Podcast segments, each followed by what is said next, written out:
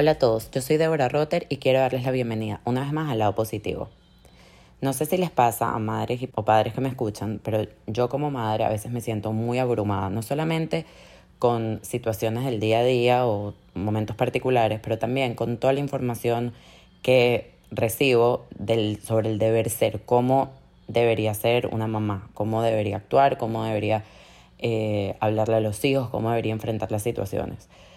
Por supuesto que eh, leo, eh, me asesoro, escucho videos, sigo cuentas en Instagram sobre este tema porque, bueno, quiero ser la mejor versión que puedo ser como mamá pero con el tiempo, por supuesto, me he dado cuenta que hacerlo perfecto es imposible. Nada se puede hacer perfecto. Y aunque entiendo esto, sí me frustra un poco. Entonces sí creo que es muy importante tener noción del deber ser y saber cuál es la meta. Tenemos que tener eso claro. Entonces, hoy hablo con Evelyn Mendal sobre cómo reaccionar menos y conectar más con nuestros hijos, sobre no perder la paciencia y saber cómo reaccionar ante las pequeñas grandes emociones de los niños. Suena tan fácil, pero en realidad es tan difícil. Entonces hablamos de eso, hablamos de cómo conectar y qué podemos hacer si nos equivocamos, cómo podemos reparar. Nos cuenta cuáles son los errores más comunes que cometemos y cómo podemos mejorar. Para quienes no la conocen, Evelyn es psicóloga infantil y fundadora de Hatch Bloom. Evelyn se especializa en el desarrollo de los niños en sus primeros años de vida y la relación entre padres e hijos. Esta pasión le inspiró a desarrollar talleres sobre temas específicos para ayudar a padres a navegar el embarazo y esos primeros años, y también trabaja con padres en privado para ayudarlos con los desafíos diarios de la crianza. Su objetivo es ayudar a formar padres más seguros y conscientes que criaran hijos sanos, independientes y felices. Por cierto, el primero de septiembre Evelyn tendrá un seminario dedicado a este tema que seguro será espectacular y si no me equivoco queda grabado. En su Instagram seguro pueden conseguir toda la información. Me encantó conversar con Evelyn, espero que disfruten esta conversación tanto como yo.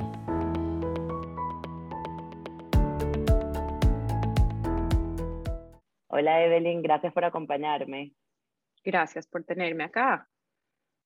Estoy súper emocionada de, de, grabar este episodio contigo. Te sigo en Instagram y me fascina la manera en que abordas el tema de la psicología y de los padres, la manera en que eh, debemos hablarle a los niños, la empatía.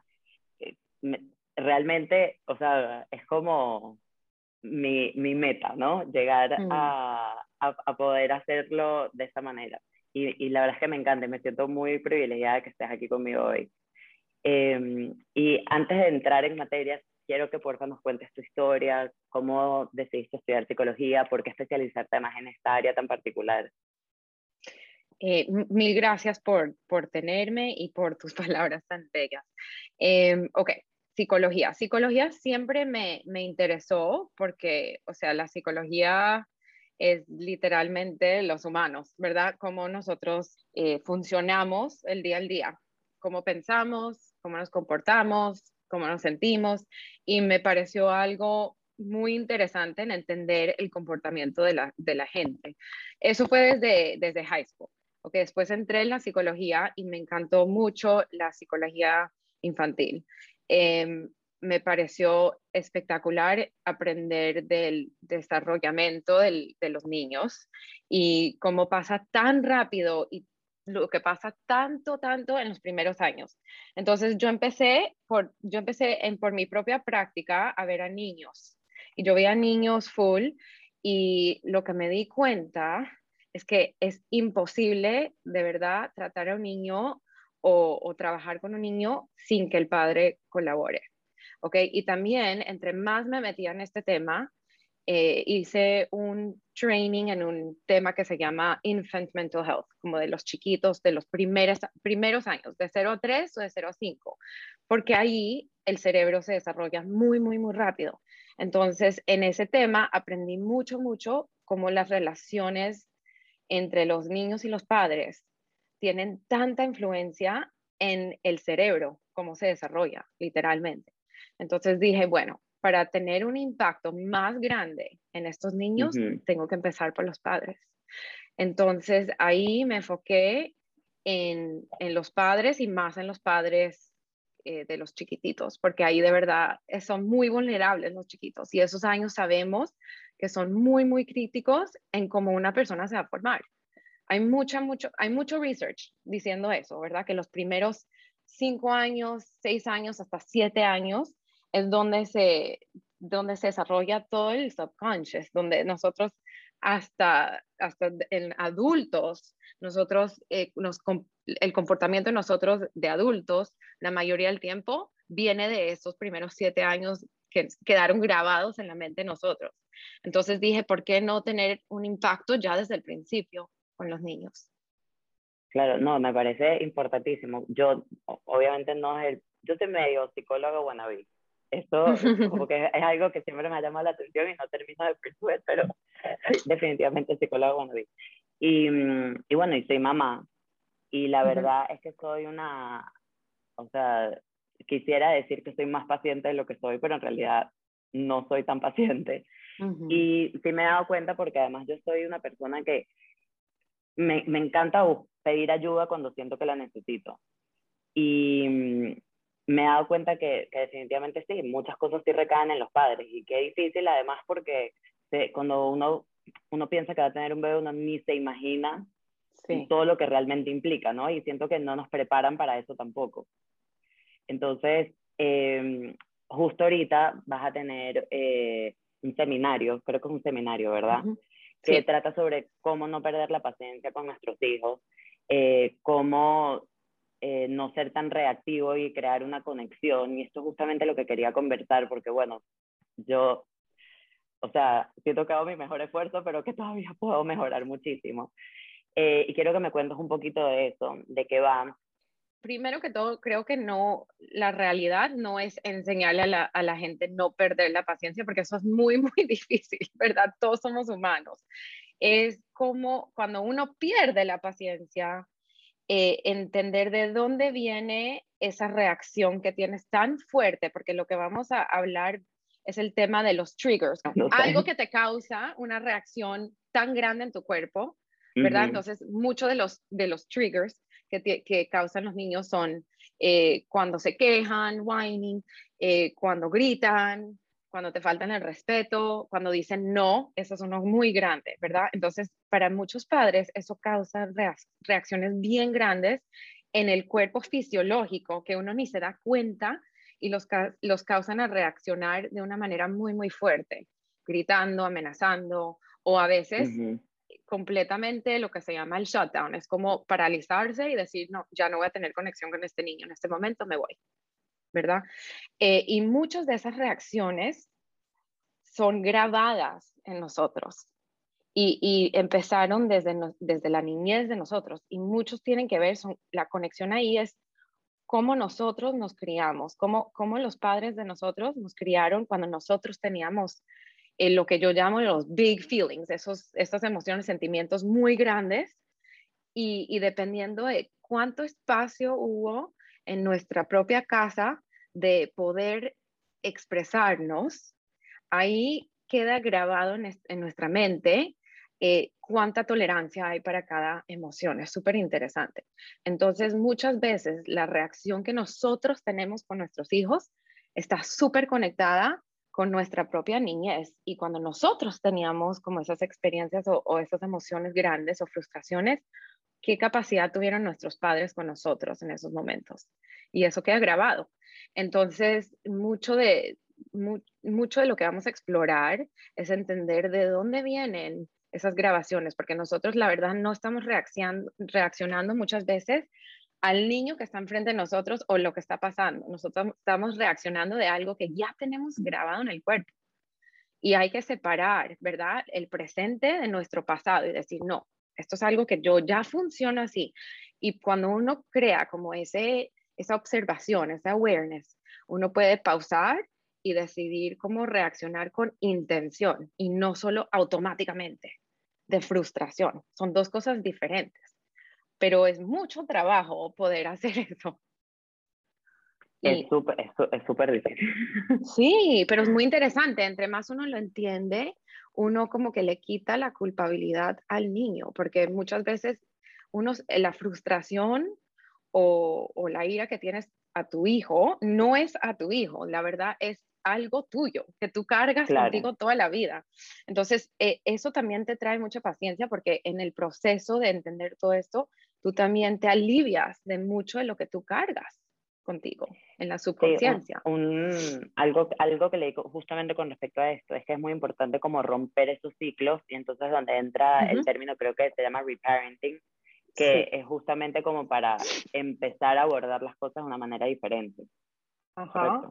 Y muchas veces eso es como eh, cambiar un poco tus propias memorias de cosas. Es como si a mí no, no lograron darme algo específico de, de alguna manera que, que, fuera más saludable, yo tengo que ahora empezar a dármelo a mí misma ahorita para poder también después dárselo a mi hijo. O sea, uno no puede darle algo a su hijo que uno no tiene la, la capacidad de tener uno mismo, ¿verdad? Entonces es el mismo concepto que uno se tiene que querer a uno mismo antes de poder querer a otra persona de una manera bien auténtica.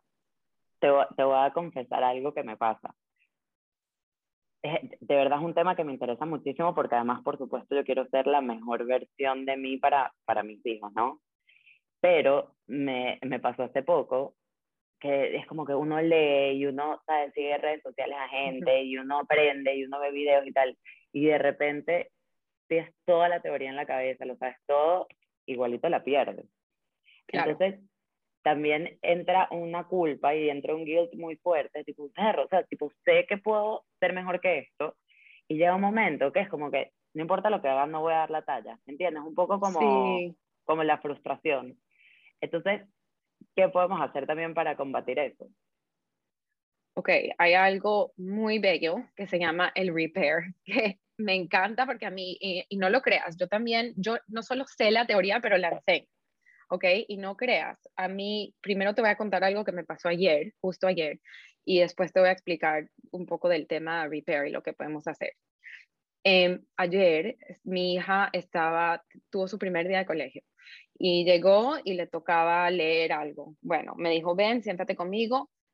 Me empezó a leer, en la mitad decidió que no quería que la escuchara más, que ella iba a leer sola, no quería ni que me sentara al lado porque todavía la escuchaba. Y le dije, bueno, si tú quieres ayuda con alguna palabra, porque apenas está empezando, yo te ayudo. Entonces dijo una palabra, pero no la podía decir bien y no entendía lo que era. Entonces yo del otro lado la escuché y como que le, le dije lo que era la palabra y me contestó súper feo, súper feo. Me dijo en inglés, pues me dijo, ¿acaso yo a ti te pedí tu ayuda? y a mí me entró exactamente lo que te acabo de explicar, ese trigger horrible de falta de respeto. Falta de respeto para mí es, me, me pone mal. Entonces yo lo sentí en mi cuerpo, lo sentí y no podía decir, esta es una niña de seis años, estresada, primer día de colegio, seguro está, le falta la regulación en ese momento, ¿verdad? Seguro está un poquito overwhelmed. No pude ser eso. Yo solo, lo, yo lo único que veía en ese momento es, ¿cómo así que me va a faltar el respeto? Y lo hice muy personal, lo volví muy personal. Entonces me, me quedé ahí en el tema de que me tenía que pedir disculpas, disculpas, y ella, la verdad, le cuesta mucho, mucho pedir disculpas. Y yo entiendo, o sea, me tocó salirme del cuarto, porque yo le rogaba, le rogaba, me tocó salirme del cuarto, de verdad, analizar por qué no puedo dejar que pase esto. No podía let it go, no podía.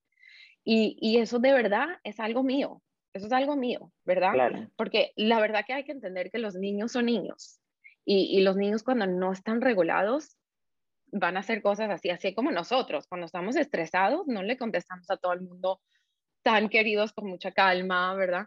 Eh, pero yo también tengo los mismos problemas y los mismos triggers y a veces pierdo la paciencia.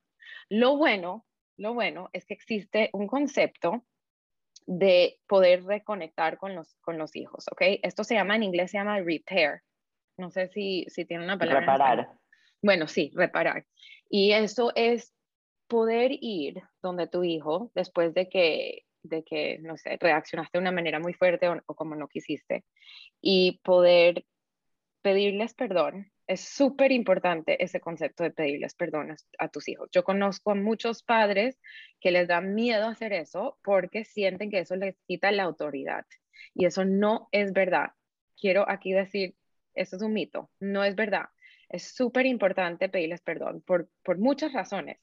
Uno, les estás mostrando que tú los valoras y los respetas, ¿verdad? Y les estás mostrando que, que tú a veces, por ser humano, te vuelves una persona que no quieres ser o, haces cosas que no quieres ser, pero esos somos humanos, todos hacemos eso, ¿verdad? Entonces le estás, les estás mostrando que no hay perfección y eso es súper importante. Pero después de que nosotros escogemos hacer algo no, no tan bueno, también siempre tenemos la oportunidad de pedir disculpas.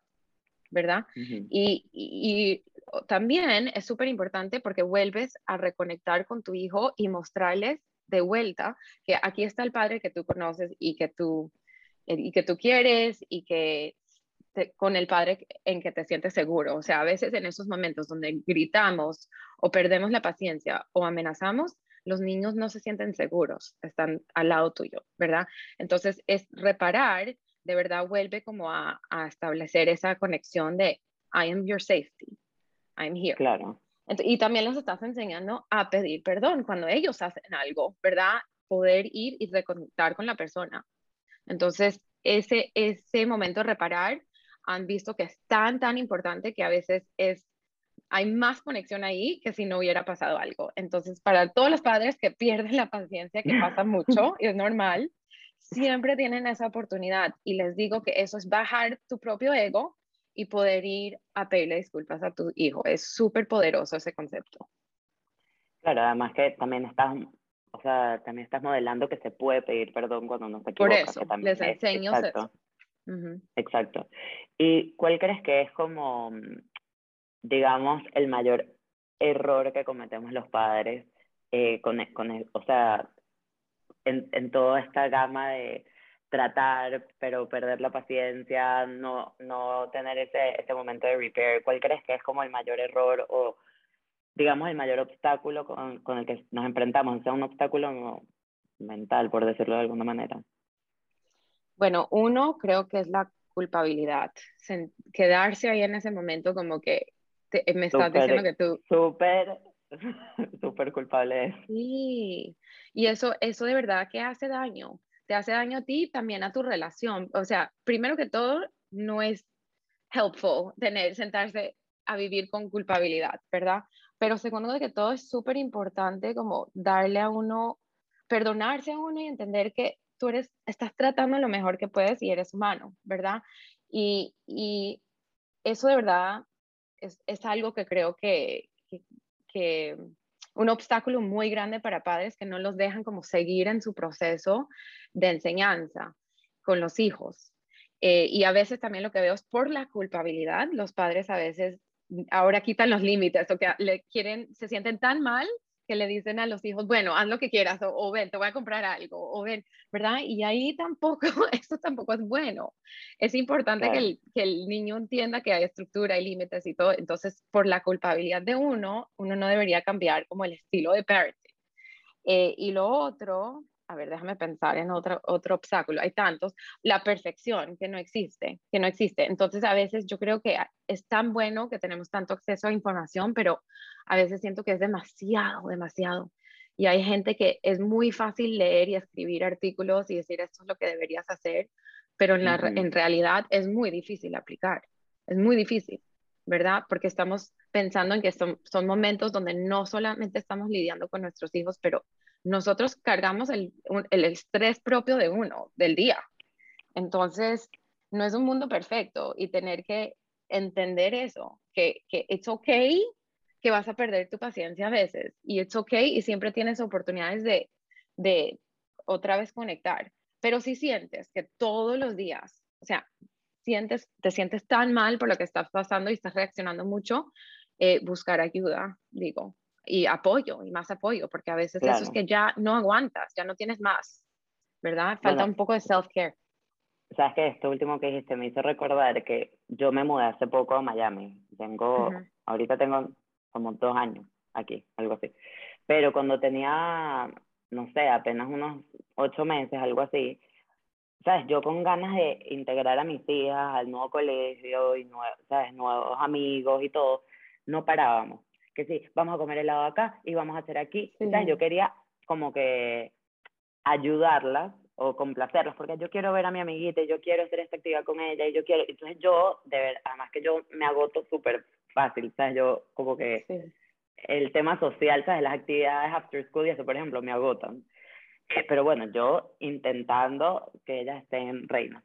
Y mm, se me fue de las manos, se me, se me, o sea, una de mis hijas colapsó, colapsó. Y así es como llegó donde ya él, que me, que me, la, o sea, me la recomendaron, eh, ya el Toledo, que estamos hablando de, ella antes de grabar.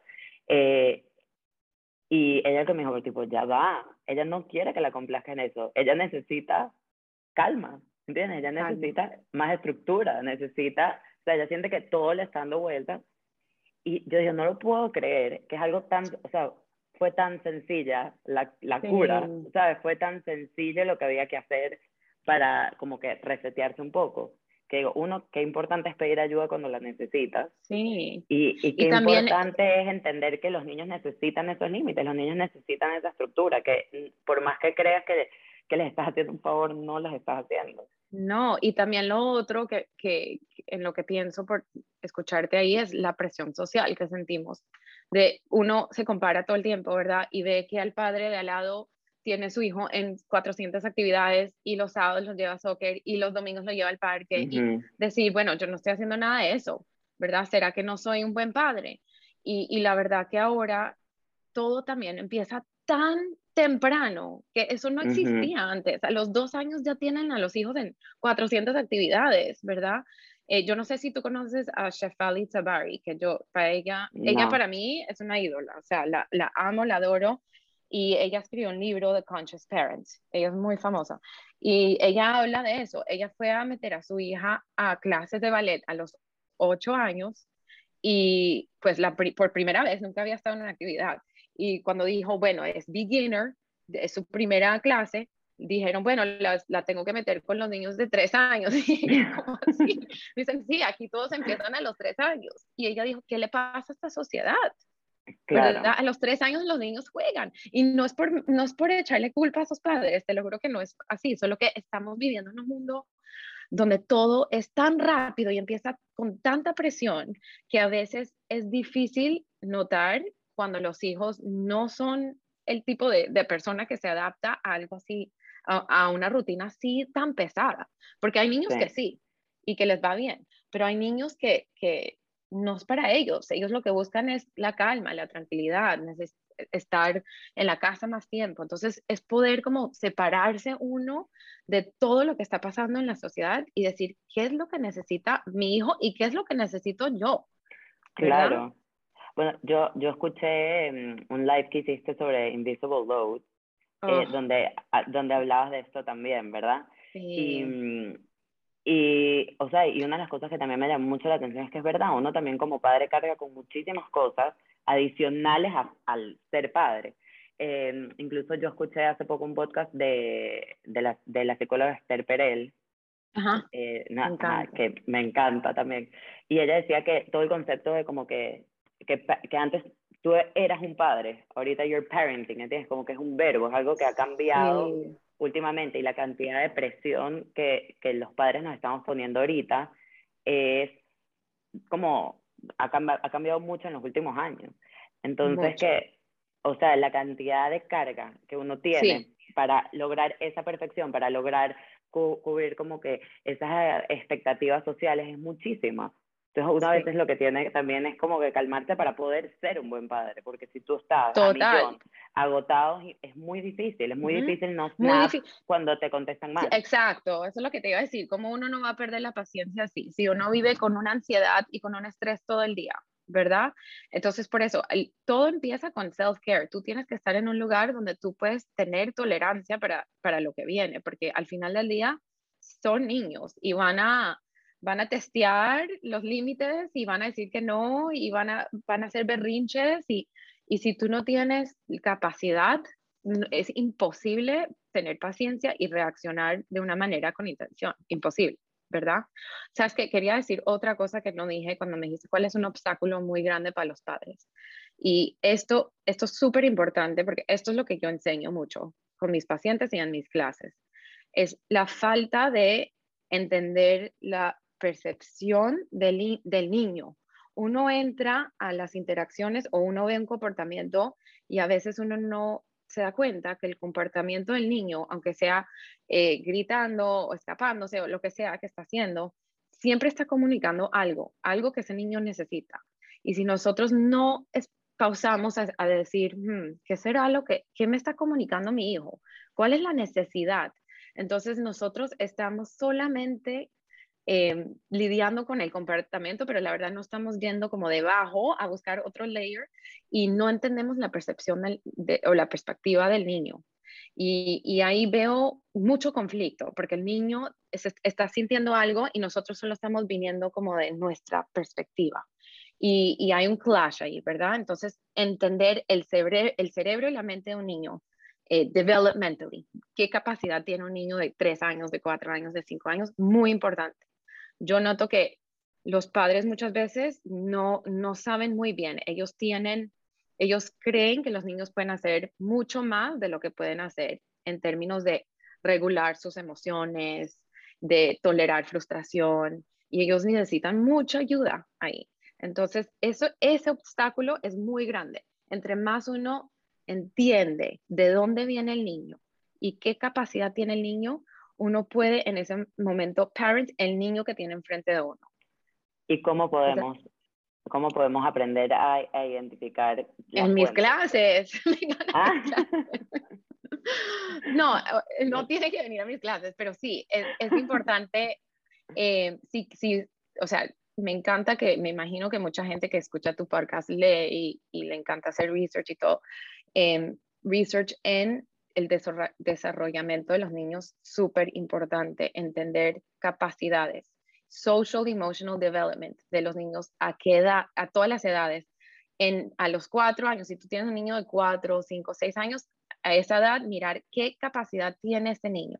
No solo eso, tiene uno que tomar en cuenta el temperamento del niño. Muy importante, no todos los niños de cinco años ven el mundo de la misma manera y reaccionan al mundo de la misma manera entender y conocer a tu hijo en el temperamento que tiene y también otro paso muy importante es entender el temperamento tuyo, muy importante, ¿verdad? Porque tú estás viniendo a verlos de, de una manera muy específica, con tu experiencia, con tu temperamento. Y sabes también que, que, me, que, me, ha pasado.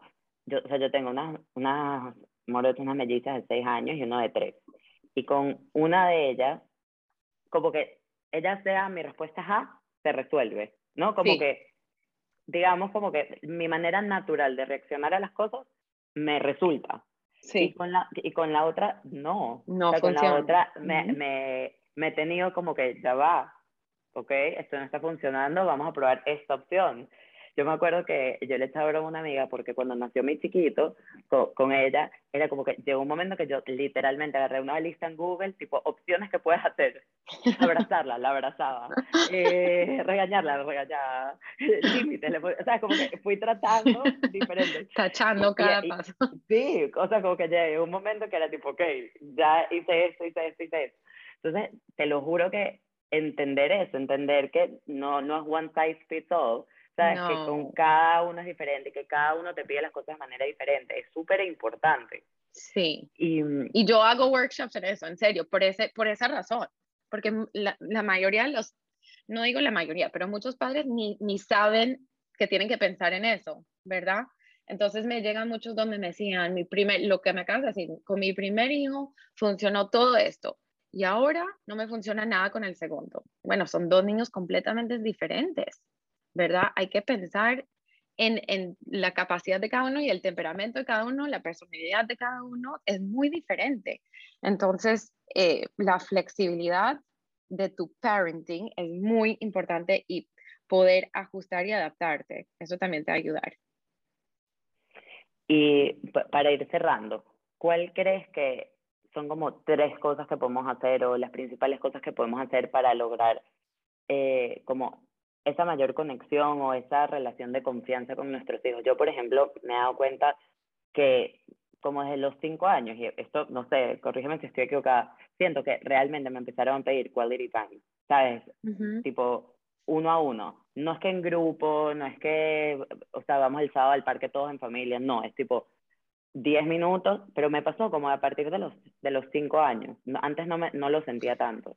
No, no lo piden antes, pero sí lo necesitan desde que nacen. Desde que nacen, yo digo que quality time, y, y esto ya está probado en research, eh, por lo menos si uno puede, y no es tanto tiempo, pero 15 minutos al día, 15 minutos puede ser, le lees dos libros, un libro, eh, lo acuestas uno por uno, ¿verdad? O, si tienes a otro padre en la casa, como que se turnan eh, acostando cada niño, pero ese, ese momento, esos minutos solos con tu hijo es súper, súper importante. Cada niño tiene esa necesidad de tener la presencia, y eso iba a decir como una de las cosas, presencia del padre.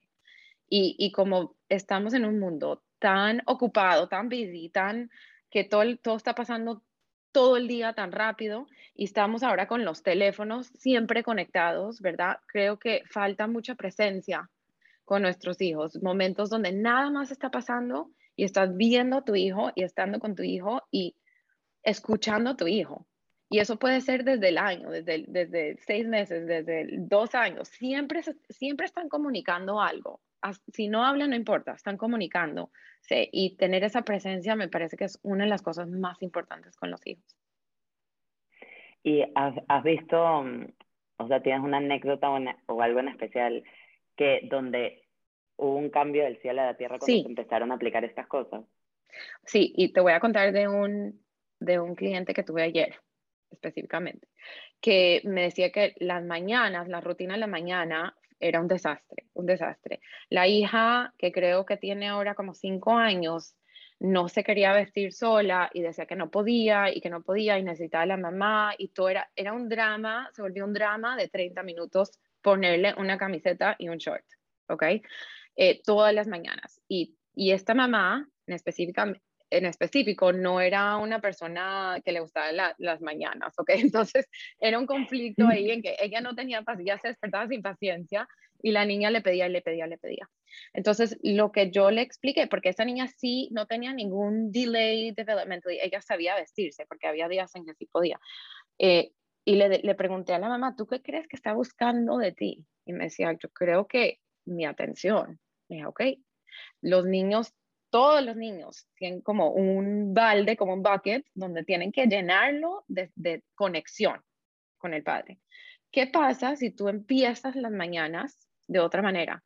¿Ok? De darle esa conexión primero, porque eso es lo que está buscando y ella tiene, esta niña tenía un hermano, tiene un hermano de cuatro años, son un año de diferencia. Siempre está compitiendo por la atención de la mamá, ¿verdad? Entonces le dije que si empiezas diferente. Entonces lo probó, empezó dándole, te lo juro, cinco minutos con timer, nada más, cinco minutos de jugar con ella, con una Barbie o lo que quería jugar, ponía un timer. Y todo cambió de ahí. De ese desde ese minuto la niña juega, sabe que ella entiende que tiene ese tiempo con la mamá, no tiene que despertarse a buscar manera de conectar. Juega cinco minutos, va y se viste y la rutina se ha vuelto ya 15 minutos en total. Entonces es impresionante que a veces, como decías al principio, lo más simple, lo más simple. Por eso digo que es muy importante entender qué está comunicando tu hijo. Eso no tenía nada que ver con la ropa, con vestirse, nada que ver con eso. Ella buscaba conexión y presencia y empezar el día así creo que es súper importante para la mayoría de los niños también. Sí, ya, sabes que algo que se me olvidó mencionarte antes es que eh, una, una psicóloga me, me, me o sea, me dijo una vez algo que me sorprendió tanto. Me dijo, tú no eres responsable, o sea, como que no es tu responsabilidad que pare de llorar, o no es tu responsabilidad. No. Es como que no depende de ti, no es que tú puedes apagarlo, prenderlo, tú, tú lo puedes acompañar, tú le puedes ayudar a manejar sus emociones. Y te lo juro que nada más da risa, porque es algo tan básico, entre comillas, pero me hizo tanto clic, que es como que, es verdad, no depende de mí, yo no le puedo decir tipo, para de llorar y a parar de llorar. Entonces tengo que, tengo que cambiar mi mente para, ¿sabes? Para ver cómo lo manejo, porque de verdad no depende de mí. No, y, eso también lo enseño full a los padres, que, o sea, tus responsabilidades, la verdad, son los límites que pones. Tus, los límites de, para mantenerlos seguros, el safety, el health, ¿verdad? La salud de tus hijos, pero ellos pueden reaccionar y sentir lo que sienten. No les tienen que gustar los límites que ponen, ¿verdad? Ahí es donde los padres se ponen súper incómodos porque ellos no saben eh, tener, eh, ok, esto es lo que yo digo, si uno no, no sabe cómo lidiar con sentimientos que son incómodos, ¿verdad? Con frustración, con, con decepción. Uno mismo, uno no puede tolerar eso en un hijo. Entonces ahí mismo uno se frustra cuando ven que los niños están tan decepcionados que uno empieza a tratar de arreglar ahí, de rescatarlos de ese sentimiento. Y eso es, la verdad que no es bueno para ninguno, ni para el niño tampoco, porque el niño ahí lo que aprende es que no, it's not okay sentir, sentirme decepcionado necesito que alguien me rescate de eso. Tengo que, tengo que eliminar ese sentimiento y eso no es la responsabilidad de los padres. La vida está llena de estreses que nos van a decepcionar, ¿verdad? Hay cosas que nos van a decepcionar. Entonces, mucho mejor sería, como tú dices, acompañar al niño en lo que está sintiendo. Ahí uno, ahí el niño aprende que todos los sentimientos están bien, todos. Hasta el anger, tristeza, todos están, son parte de la vida y no nos van a hacer daño los sentimientos, ¿verdad? Entonces, sí, quitarse esa responsabilidad creo que es un alivio muy grande para los padres. y, y, en eso quería decir algo, porque acabo de poner un post que era al revés. Los niños tampoco son responsables para tus, por tus sentimientos. O sea, tú no le puedes decir a un niño, tú me, tú me causas tristeza, tú me estás tú me estás volviendo triste, tú me estás frustrando, tú me, es por tu culpa, porque ahí los niños cargan esa responsabilidad. Y la, verdad, y la verdad que cada uno es responsable por sus propios, propios sentimientos. Sí, justo, yo, yo lo leí, no, me acuerdo dónde, también incluso al revés, o sea, de manera positiva, como que, ay, estoy tan orgulloso de ti, es como que, wow, qué orgulloso te deberías sentir que lograste esto que tanto te costaba. O sea, como que no es que lo haces para deja que feliz a mí. Sí, sí. Pero, pero qué difícil. Porque yo crecí, te voy a decir algo, yo crecí así eh, y yo me volví súper people pleaser por eso, porque yo creo que yo soy, yo, yo cargo la responsabilidad de los sentimientos de otra gente. Y eso es algo muy estresante, vivir así. Yo también, no, yo también peco de eso, la verdad. Sí. pero, pero me encanta. Eh, no sé si quieres como un mensaje final o un consejo final. Em, un consejo final sería eh, la flexibilidad, la flexibilidad. Eh, nosotros como humanos tenemos capacidad de adaptarnos a lo que sea y creo que lo hemos visto en COVID, ¿verdad? Lo que nos pasó con esta pandemia de ir de colegios a la casa, a qué va a pasar con el mundo, a, lidiar con entender cómo crear estructura nueva en la casa, a volver a un mundo con una normalidad nueva, eso nos, nos, mostró que la verdad, hasta cuando pensamos nosotros que no vamos a poder adaptarnos a algo, no es verdad, siempre tenemos capacidad. Pero creo que la flexibilidad es muy importante para un padre porque eh, tenemos expectativas y muchas veces de nuestros hijos y no siempre lo van a cumplir y es importante decir, ok, no pasó como yo quería o como pensé que iba a pasar, ¿cómo me puedo adaptar a esta situación? Eso sería lo que le deseo a todo el mundo, flexibilidad. Increíble. Un millón, un millón de gracias, de verdad. No, de nada. Gracias por tenerme. Un placer.